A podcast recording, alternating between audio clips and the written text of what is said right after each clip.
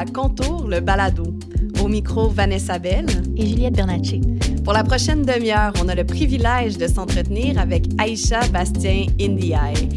Aïcha, tu es une artiste en danse, productrice de contenu et adepte des mots. Tu es de la nation Huron-Wendat et tu t'es initiée au mouvement par la danse traditionnelle de la Guinée, tout en grandissant sur le territoire de la communauté de Wendake. J'ai envie de faire une pause juste là parce que ça fait beaucoup d'informations à, absorber. Ton parcours est assez exceptionnel, Aïcha. Euh, donc, tu crées instinctivement un mélange homogène entre deux fortes cultures, ton engouement pour la physicalité, euh, ce, mot merveilleux et qui colle si bien à ta pratique, donc, et l'expressivité de la danse t'a rapidement guidé vers la formation professionnelle de l'École de danse de Québec. Au cours de cette formation, tu as développé un intérêt pour la chorégraphie et pour la vulnérabilité de l'artiste sur scène. Est-ce que c'est toujours vrai? Est-ce que tu adhères à cette bio?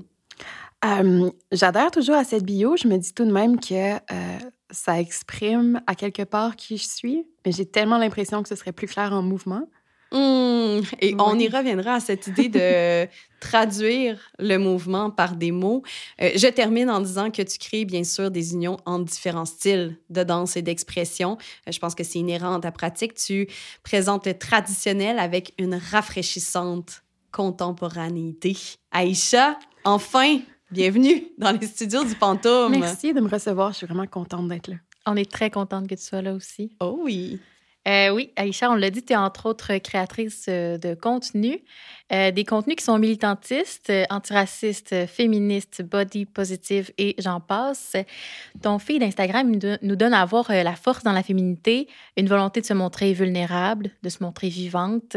tu es très authentique, très cohérente.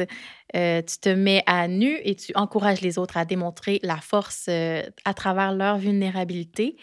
Euh, on n'a pas vraiment de questions avec ça. On veut juste que tu nous en parles et que tu nous, tu, tu, nous expliques un peu où tu en es venu, comment tu en es venu là. On te l'a pas dit, mais c'est un hommage finalement, cette Ben balado-là. Là, on a parlé de, réseaux sociaux, puis on dirait que justement, je vais trouver une façon de, l'exprimer ça en ligne prochainement, mais j'ai vraiment cette relation d'amour-haine avec euh, des plateformes comme TikTok, avec des plateformes comme Instagram. Pas juste pour ce que c'est en général, mais même pour mon, mon implication. Je la questionne beaucoup. Euh, il y a quelques années, je, je me suis comme dit, tant qu'à être sur les réseaux sociaux, je vais essayer de proposer quelque chose d'authentique, quelque chose de vrai, quelque chose qui me ressemble. Mais même là, je questionne la différence que ça fait, l'impact que ça a. Et en ce moment, parce que c'est aussi mon travail de créer du contenu et parce que j'ai un, un, following qui s'est créé dans la dernière année, c'est très, très récent. Je me dis j'essaie de continuer à publier sur ces plateformes-là en me disant que si demain je fermais tous mes comptes, ce serait correct. Mm. Puis que si demain mes comptes avaient à être supprimés pour une quelconque raison, parce que j'ai partagé peut-être un contenu qui était trop vrai, je serais à l'aise avec ça. Puis les gens se demanderaient, je suis rendue, je suis rendue où? En dehors de ça, en dehors d'Internet? Je pense que si on ne fait pas une différence dans la vraie vie, à quoi ça sert? Tu parlais avant qu'on débute la discussion, avant qu'on dise Jean-Étienne, s'il te plaît, on commence à enregistrer maintenant. Tu parlais de, de responsabilité parce qu'on est quand même dans la question du, de, de, justement de, des médias sociaux, du following. Tu parlais de, de responsabilité euh, par rapport à ta présence en ligne. Qu'est-ce que tu que entends par, par ce mot-là? Euh, je pense qu'il y a vraiment un, le poids du nombre crée une responsabilité, quelque chose que je suis heureuse en fait que ça me, ça me soit arrivé à ce moment-ci dans ma vie. Tu sais, je vois beaucoup de, de, jeunes, entre autres des danseurs qui sur TikTok ont euh, 17-18 ans et ont des millions d'abonnés. Moi, mm -hmm. ma santé mentale pourrait pas euh, subir cette responsabilité-là. C'est quand même un poids en soi, qu'on en soit cons conscient ou pas. Euh, c'est une responsabilité au niveau de l'éducation, au niveau de ce qu'on propage. Je pense que quand on réalise un peu l'impact qu'on a, qu'en fait, il y a plein de jeunes filles, entre autres, de 15-16 ans, qui vont suivre chacune de mes publications. Que si aujourd'hui, moi, j'ai dit que c'était cool de boire de l'eau, ben il y en a une gang qui vont boire plus d'eau. Puis ça, en soi, c'est une responsabilité immense. Euh, ça demande de lâcher prise des fois, mm. puis de réaliser que je ne suis pas entièrement responsable de la façon dont vous consommez mon contenu. Ouais. Puis en même temps, j'essaie tellement de faire preuve de bienveillance. Et je me dis, moi, j'ai consommé du contenu plus jeune que j'aurais pas dû consommer ou que, qui aurait dû m'être apporté autrement. Fait que c'est cette responsabilité-là. Je me permets d'enlever un poids de tes épaules. On va retourner dans le temps avant de poursuivre sur euh, euh, tout, tout, ce qui habite ta carrière, euh, la frénésie autour de, de, de, ton existence, j'ai envie de dire, de ton travail. Aïcha, il y a cinq ans, quand je t'ai rencontré, mm-hmm. Je me rappelle que toute la ville parlait de cette jeune interprète fougueuse à l'énergie explosive. Et à ce moment, tu avais, oui, certes, un casting qui est différent, surtout à Québec. Là, je pense qu'il faut, euh, faut pas avoir peur de le dire. Puis ça, ça fait partie aussi du, du, mm-hmm. contenu euh, que tu partages. Mais les enjeux de culture et d'identité étaient vraiment pas au centre de l'attention qu'on te portait. Je me souviens qu'on parlait d'Aïcha Bastien Ndiaye comme euh, une danseuse un peu star de la relève, mais on n'était pas encore dans les questions voilà, d'identité et de culture. Et là, tu as connu et tu connais toujours une ascension fulgurante, notamment avec la web série Les Formidables mm-hmm. sur les ondes de Radio-Canada et maintenant avec la campagne Living Stories euh, sur TikTok et que tu partages également sur Instagram. Donc, c'est peut-être une question de, de biais sociaux, d'enjeux politiques, de sujets chauds, mais j'ai l'impression qu'on te pose constamment la même question liée à ton identité. Et, là, euh, je ne veux pas, euh, bien, bien sûr, c'est une fierté, mais bien que ce soit une fierté que tu défendes très bien avec brio, est-ce que tu aimerais parfois que l'attention retourne vers ton travail ou est-ce que c'est euh, amalgamé de manière définitive? Hmm, bonne question. Merci. je pense que d'une partie, il y a quelque chose de définitif là-dedans, dans, dans l'optique où mon outil, c'est mon corps et mon corps est une identité politique en soi. Le fait que je sois en vie, c'est un statement. Ça, j'ai plus rien. Euh, c'est la faute à mes parents. Euh, mais tout de même, il y a effectivement un. Il y a une mode en ce moment. C'est à la mode d'être issu de la diversité. Le, renforcement positif qu'on a essayé de mettre lié à ça, puis toute la discrimination positive qui se crée, qui est nécessaire, a quand même aussi pris une place qui n'est pas toujours légitime. Selon moi, je veux jamais euh, être prise sur un projet ou recevoir une bourse à cause que je suis une case qu'il fallait qu'on coche. et donc, ça demande beaucoup, beaucoup de vigilance de ma part. Puis ça, ça, a pris de l'éducation aussi. J'ai eu besoin que, que, des gens bienveillants autour de moi m'en parlent, mais c'est vraiment de, toujours me questionner, de questionner les gens aussi. Fait que de me faire proposer un contrat où, par exemple, on va être huit femmes sur le plateau, puis d'avoir à tout de suite questionner OK, est-ce que je suis la seule personne issue de la diversité? Non, parfait, il y a qui? Est-ce que je suis la personne la plus foncée? Si oui, c'est pas correct. Si vous avez besoin de diversité corporelle et que c'est mon corps qui prend le plus de place, hmm, on a un problème.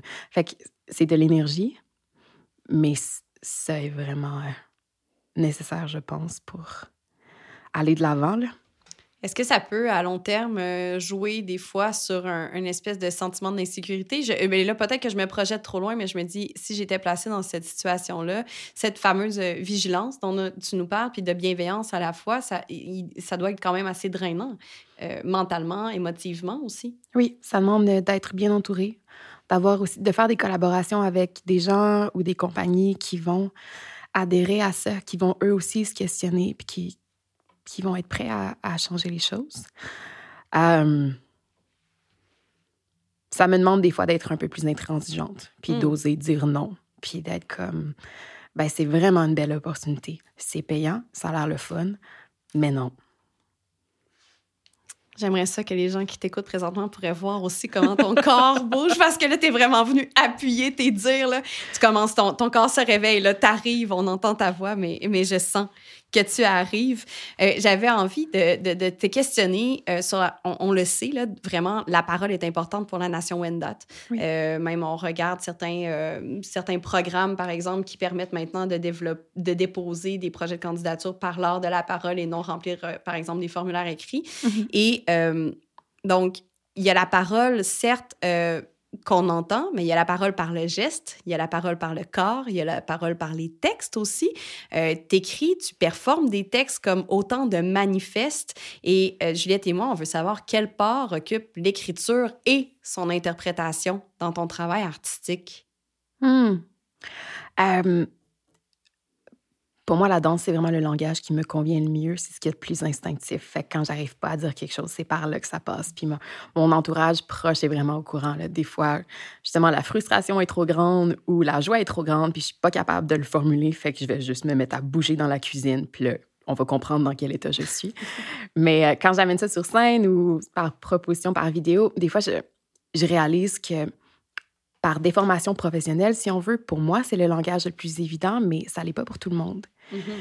Puis j'essaie euh, de rendre la danse accessible. Je trouve que dans les dernières années, la, danse est des... Entre autres, je vais le nommer, la danse contemporaine n'est pas toujours accessible. Puis c'est une danse qui, qui mérite tellement d'être partagée, d'être reconnue.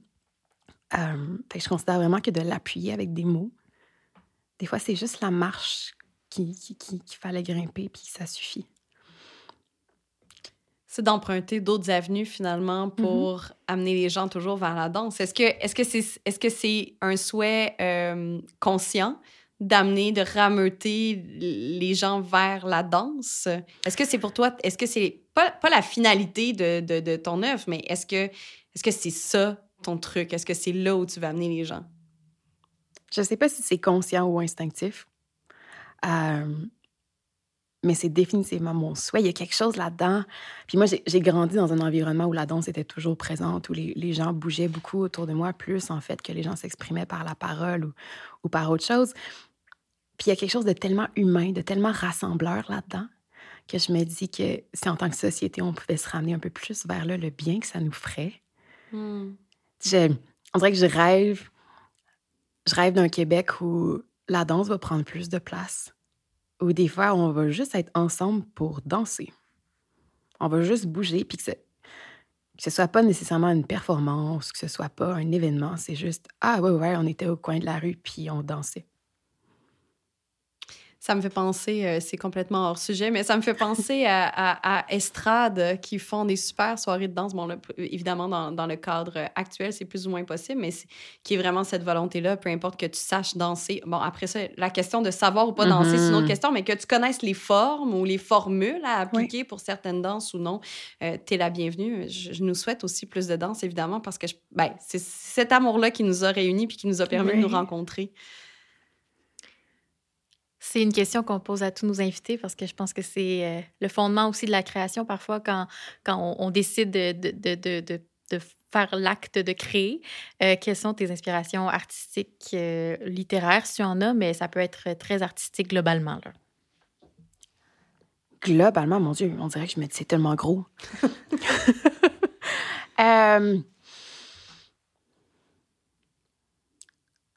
beaucoup de femmes m'inspirent. Il y a des hommes qui m'inspirent aussi, mais, mais dans la dernière année, beaucoup, beaucoup de femmes de, de, mon entourage, comme proches ou plus éloignées, m'inspirent. Euh, mais ma créativité est vraiment souvent reliée à un feeling, à quelque chose justement qui brasse en dedans puis que je suis pas capable de tasser. Puis j'ai trouvé récemment que créer, c'était épuisant. J'ai pas envie de créer, je suis fatiguée, ça me tente pas, je veux dormir. mais, mais on n'a pas de contrôle sur sa créativité, puis des fois, la créativité nous quitte pendant des mois. Puis des fois, quand on n'a pas envie qu'elle soit là, elle l'est. Fait que c'est vraiment relié à, ce, à ces feelings-là qui, qui montent en fait dans mon corps puis qui refusent de se tasser jusqu'à ce qu'ils sortent. Euh, mais je, je, suis quotidiennement euh, inspirée par, par les gens que je croise, par les êtres humains, par les êtres de... Par les gens, en fait, qui osent faire preuve de, de bienveillance, même quand c'est difficile ça va sonner vraiment cliché, mais, mais l'espoir qu'on arrive à donner aux autres m'inspire beaucoup. J'adore comme le silence que tu arrives à imposer en studio, mais qui est un, un silence euh, ben, pas méditatif, mais vraiment d'espace de, de, réflexion. Là. Euh, mm-hmm. la bienveillance, c'est un mot qui, qui revient souvent. Euh, tu, on, se disait il y, a, il y, a, quelques minutes que tu souhaitais que tout le monde danse au coin des rues, qu'on danse davantage au Québec.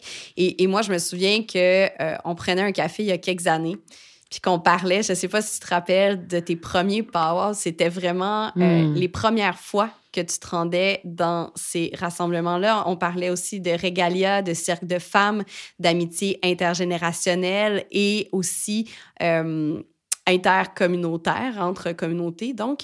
Et, et euh, bien qu'il y ait plus d'échanges, d'écoute, de curiosité, je pense qu'on ne peut pas nier qu'il y a euh, bien plus que deux solitudes qui avancent parallèlement au Québec, au Canada. Euh, j'ai envie de savoir qu'est-ce que tu aurais envie, toi, de partager sur cette double vie, si je peux me permettre euh, l'expression que tu mènes? Double vie au sens où il y a des espaces qui appartiennent à des communautés et qui le sont pour des raisons évidentes, mais il y a quand même des espaces de grande joie. Euh, on les voit, tes yeux briller quand on, quand on parle de, Power, entre autres.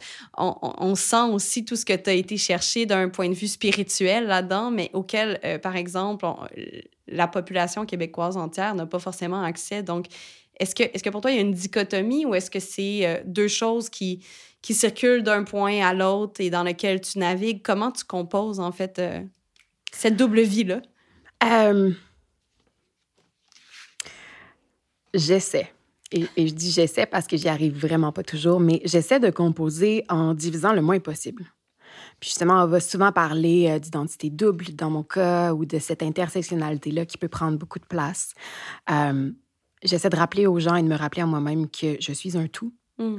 Que, pardon, souvent on va voir euh, mon côté afro-descendant de la Guinée, euh, ma, ma, ma, connexion avec, avec la communauté Wendat, mais je suis aussi québécoise. Mm-hmm. Je peux pas, je ne veux pas nier ça, je suis fière de ça.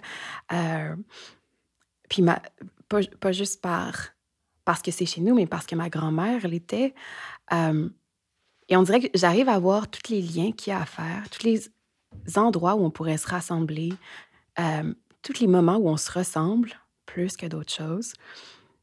Et j'ai le privilège aussi de faire partie de cette génération-là qui, entre gros guillemets, a souffert assez pour savoir que ça existe, mais a aussi été aimé grandement, a été éduqué, a été chéri, a vécu de la joie, a baigné là-dedans.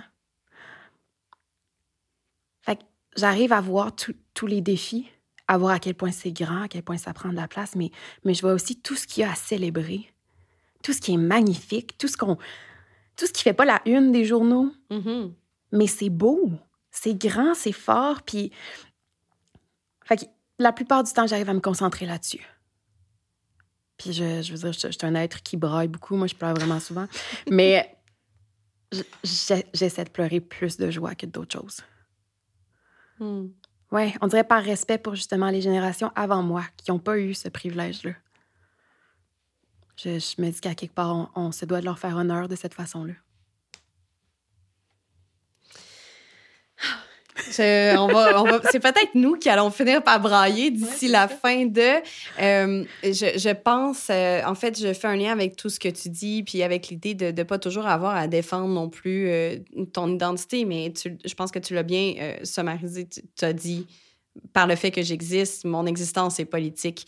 Et dans le travail de voix, et d'interprétation. Je ne sais pas si peut-être que toi, tu ne le vois pas comme l'interprétation, mais le fait de, dire le texte, c'est ce que je veux dire par interprétation.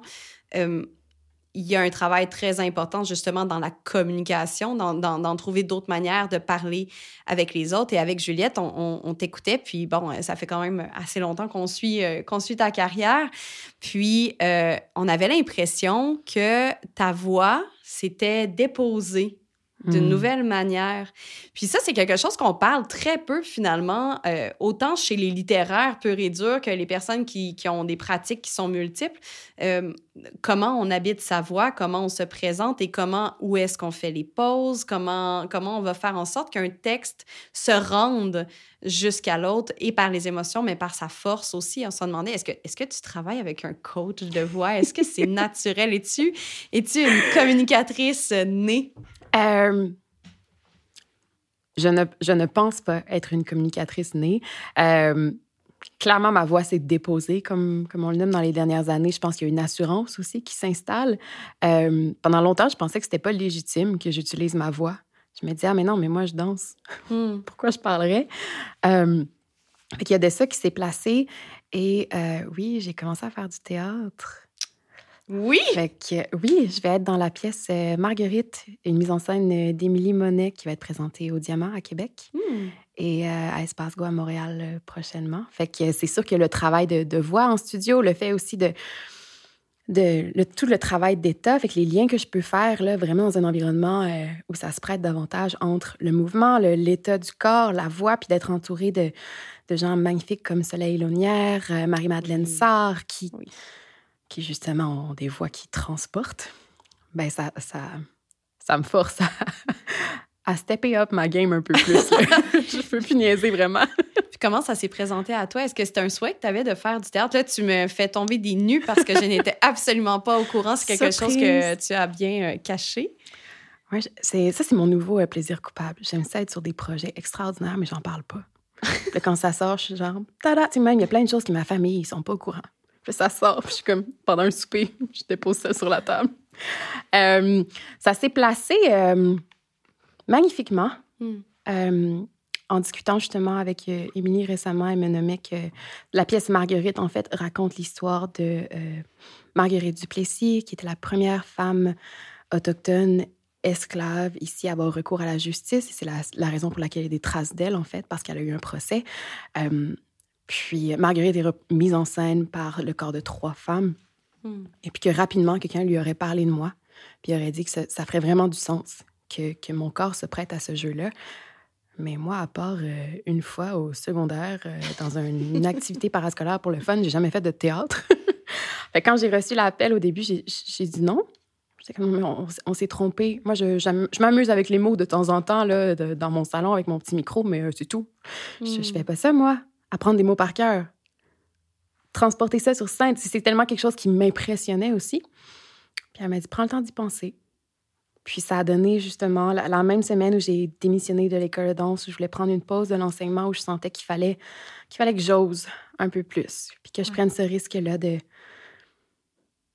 de foncer dans le fait d'avoir peur d'avoir une carrière, Mhm. puis de se dire, ben si ça se passe, yeah. Puis si ça se passe pas, ben j'aurai pas de regrets. Fait que j'ai rappelé Émilie, puis je lui ai dit, euh, je, peux, je vais pouvoir être coachée, mettons? Et ouais, ça fait un, un an qu'on travaille là-dessus. Wow! Wow, j'ai vraiment hâte. Je vois, Juliette, tu t'approches aussi de ton micro. Là. Ben, j'allais dire, visiblement, ça s'est passé. Hein?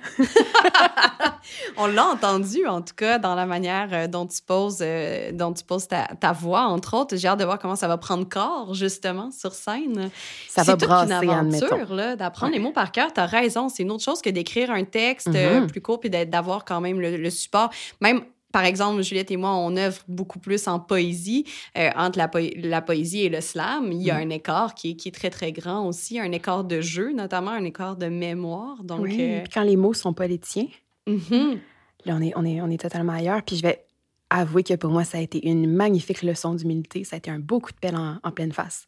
Je pense que quand, quand on navigue justement dans, dans son propre milieu avec, avec ces gens qu'on connaît, puis entre autres dans des milieux comme à Québec où euh, tout le monde connaît tout le monde, euh, ben moi, je trouvais que la danse, c'était extraordinaire. Puis on a nos défauts, là, comme tout milieu, mais on est un art euh, qui est incompris, mais qui est tellement fabuleux. Puis on apprend des milliers de mouvements par cœur dans nos corps. Avez-vous déjà vu ça?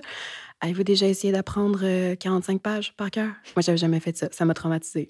je me disais, mais OK, wow. Puis le, le respect pour cette discipline-là, c'est, c'est vraiment intégré justement dans mon corps. Puis ça a été des répétitions entières où j'arrêtais pas de dire, OK, mais wow, vous êtes vraiment extraordinaire.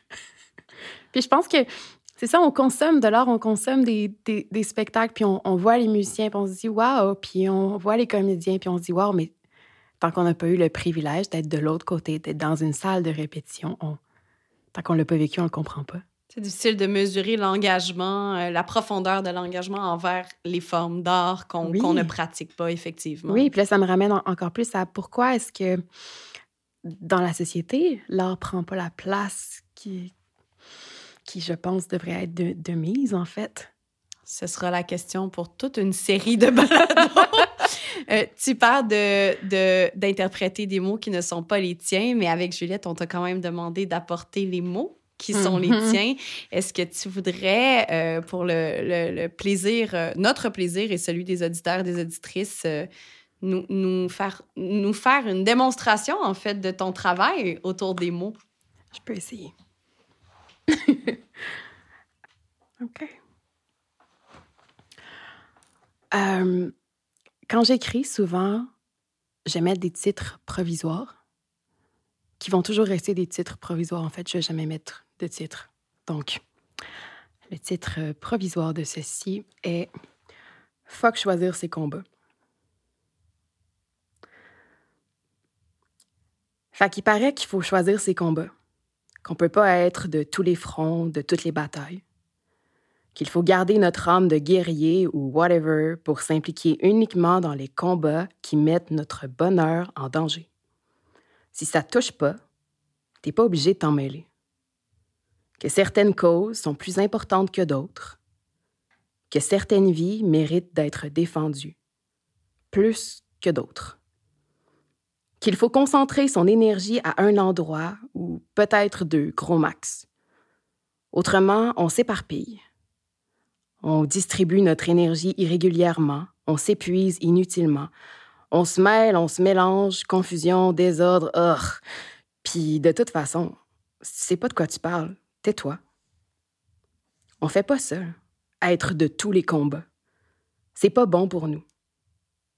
Mais des fois, entre deux accrochages, entre toi puis moi, entre nous, J'aime imaginer un monde dans lequel nos combats nous choisissent.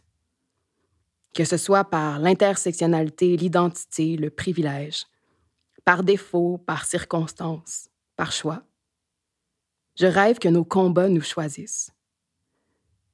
Je rêve que ce soit réciproque, qu'on n'ait pas le choix de se battre, gentiment et ou violemment, avec pertinence et nuance, qu'on soit nombreux, aussi nombreux que la liste des causes qui devraient nous tenir à cœur, que nos cœurs tiennent réellement à ces causes en fait, qu'on soit ensemble, de tous les fronts, de tous les malaises, de toutes les opportunités d'éducation, de tous les débats de points de vue et d'opinion.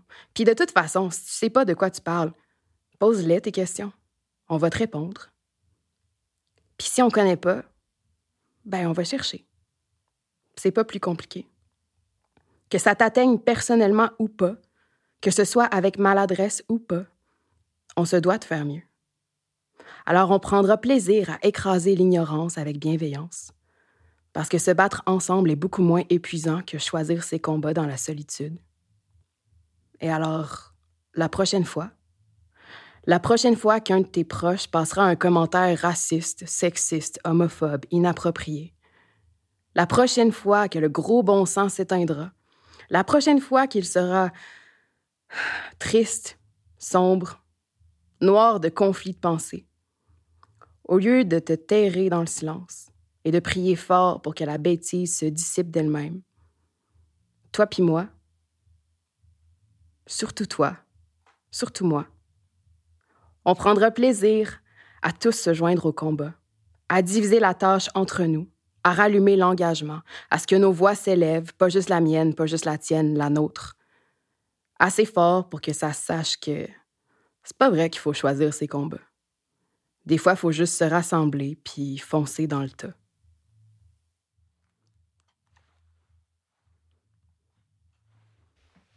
Merci. Quand t'écris, mm Comment ça vient? Comment ça se passe? Euh, ça dépend. Pour moi, cette pratique d'écriture-là est vraiment comme divisée un peu en deux. Il y a des choses que j'écris pour moi, puis je les garde pour moi, puis c'est correct. Euh, quand j'écris dans, dans, le but que ce soit partagé, euh, je fais toujours un premier jet qui est très, très court. Fait que trois lignes, des fois comme deux mots. Puis je pars de ça. Puis je construis dans tous les sens. Vraiment dans tous les sens. Des fois, ça n'a pas l'air d'un texte. C'est comme, ça ressemble plus à un brainstorm. Puis il y a des flèches dans tous les sens. puis je ramène des trucs. Mais un peu comme quand je, quand je crée du mouvement, en fait. Je pars de un, un mouvement qui s'est intégré dans mon corps sans que je le veuille, puis qui est là, puis qui me suit, puis qui se présente, puis qui est dérangeant, puis que pendant que les gens me parlent, je vois le mouvement dans ma tête, puis ça, ça fait que je peux pas focuser sur quelque chose, c'est juste là, fait que je suis mieux de sortir, sinon je, je serais pas vraiment présente. Fait que ça fait ça. Des fois, il y a une phrase qui reste dans, dans cette phrase-là qu'on m'a tellement dit dans la dernière année, qui est comme Ouais, mais Aïcha, faudrait que tu choisisses tes combats. Hmm. Ouais. Donc, tu revendiques ton droit de ne pas choisir? Je revendique le fait que si on était ensemble, j'aurais pas à choisir. Ha! Hmm. Ouais. Nuance. Ça. Puis, puis je, je l'entends, le faut, que- faut que tu fasses des choix, sinon tu vas être brûlé. Faut que tu fasses des choix parce qu'il y a 24 heures dans une journée. Mais vraiment souvent, je me dis, hey, si à chaque fois qu'il y a un commentaire inapproprié, j'étais, on était plusieurs à être comme, hey, on serait pas fatigué, personne. C'est pas si épuisant de faire ça. C'est épuisant quand on est seul. Oui, puis je pense que ça, ça pourrait se traduire par euh, ta façon d'aller vers les plus jeunes, vers le- les adolescents, adolescentes, comme tu as dit tantôt. T'as cette responsabilité-là, tu sais, que tu dis que c'est correct d'être vulnérable, tu dis que c'est correct d'être de caler ton oncle parce qu'il a fait un commentaire. Tu sais, je trouve Ouais. que c'est je trouve que c'est très cohérent dans tout ça là, tu sais que tu mettes une base dans la dans la façon de de dire que c'est correct. Je trouve que c'est quand même euh, Ouais. très important. ouais. Très important. Puis, je me dis justement, cette responsabilité-là dont on parle, je- j'essaie d'en, d'en profiter à bon escient, si on veut, dans le sens où je refuse d'être une influenceuse. Je veux rien savoir. Il y a, quelque chose dans aussi le, ce que ça porte, ce mot-là. Je, je, non, mais je crée du contenu sur les réseaux sociaux, j'ai un grand following et j'ai une forme d'influence. Fait que faut que je l'accepte et, que je fasse quelque chose avec ça. Puis je me dis, moi, quand mes parents me disaient, hey, lâche ton sel. Oh mon Dieu, je trouvais ça drôle. J'étais comme, ben non, mais pourquoi tu me dis ça comme?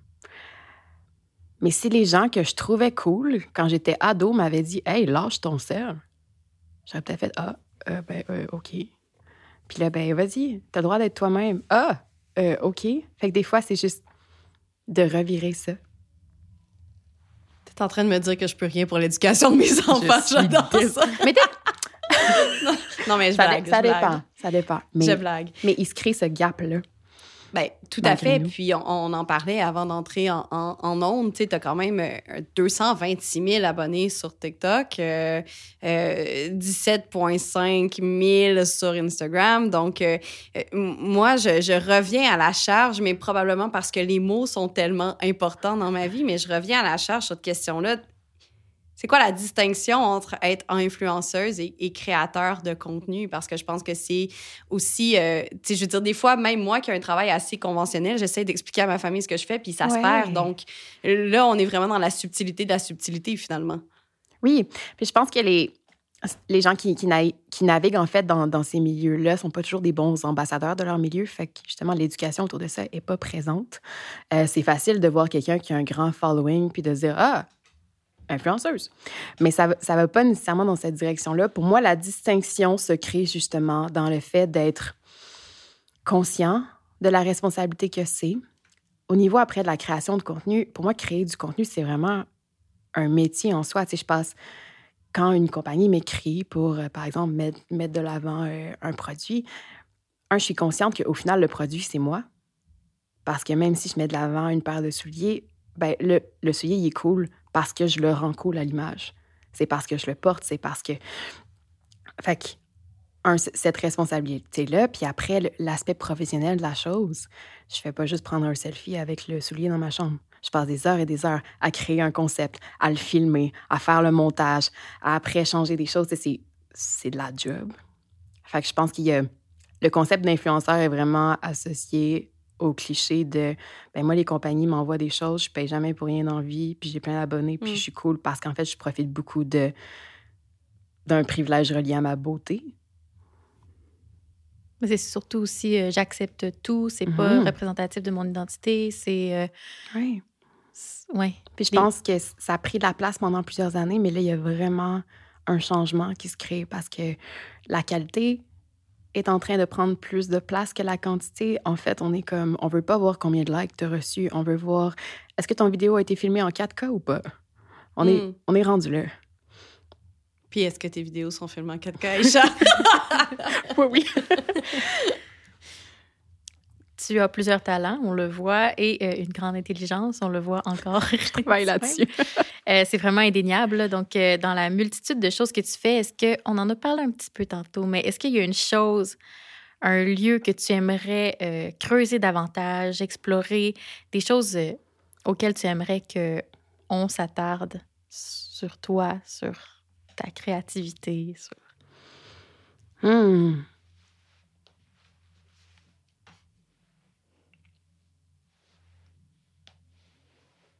Euh, je pense qu'on aimerait, j'aimerais qu'on, s'attarde plus sur euh, mon vivant.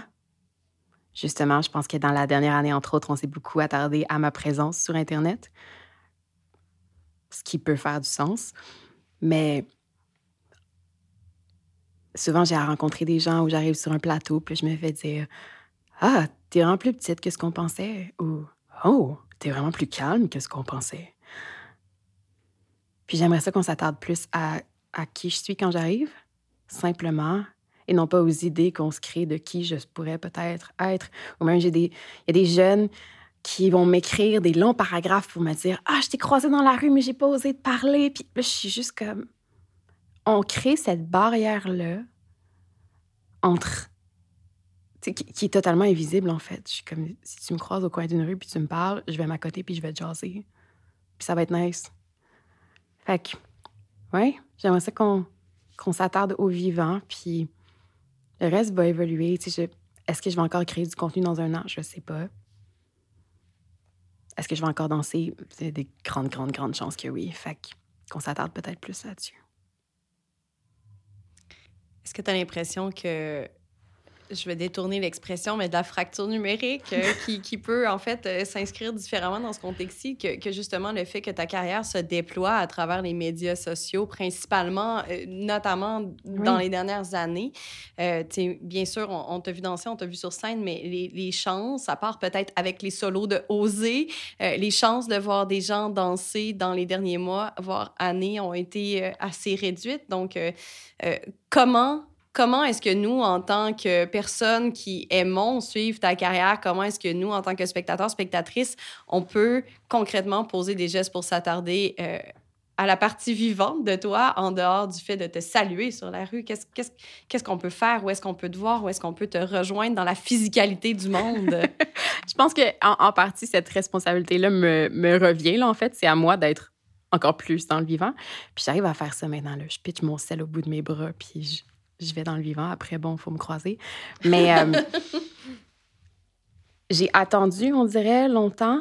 Mais là, je, je le ressens, puis ça c'est bien, bien dirigé. Fait que je vais revenir sur scène prochainement. J'ai des, des projets aussi de, de création qui s'en viennent. Je suis comme, ça fait dans les dernières années, j'ai chorégraphié pour des projets, euh, entre autres d'école, j'ai chorégraphié pour des tournages, mais là, je veux créer, je veux créer du vivant, je veux mettre des corps sur scène comme j'ai cette. Je veux dire, je me réveille la nuit, là, puis j'y pense. Fait comme c'est correct, ça va se passer, on a compris. Ben merci beaucoup d'avoir partagé ce moment-là avec nous. Merci tellement. C'était très précieux. Ouais, c'est rare qu'on a des aussi longs silences. Euh, chérissons nos silences euh, aujourd'hui. On va, on va, moi, je vais réécouter le balado quelques fois pour euh, me réaccrocher à certains mots, certaines pensées ou certaines idées. En fait, je me rends compte que peut-être en moment de témoignage, je me mm-hmm. rends compte que peut-être en écrivant les, les, euh, les, questions, on avait des, euh, des choses qui étaient en vase clos, alors que pour toi, clairement, tout ça, ça circule, puis ça dialogue, puis cette idée-là de, de, communauté qui n'est pas, euh, qui est pas d'avoir une communauté, mais de faire communauté plutôt, donc d'être dans l'action de la communauté. Je, on en ressort forte. Et euh, moi, j'ai très, très hâte de te voir sur scène au Diamant. Euh, j'achète les billets dès que, dès que c'est disponible. Aïcha Bastien Ndiaye au théâtre, mesdames et messieurs. Merci encore pour ce moment. J'ose croire que, que ça, mon, mon but dans les prochaines années, ça va être de créer plus de silence. Wow. sur une autre note, euh, on peut te suivre virtuellement sur Instagram sous euh, My Name is Aisha et sur TikTok sous Aishela. Euh, donc encore merci d'avoir partagé ce moment-là avec nous. Vous écoutiez Contour le balado avec Aisha Bastien Indiaï, une production de Contour Poésie en collaboration avec le Pantoum et Première Ovation. Rendez-vous sur nos plateformes pour découvrir l'ensemble des rencontres avec des artistes de la ville de Québec au parcours exceptionnel pour qui les mots, la littérature sont un moteur de création. À bientôt!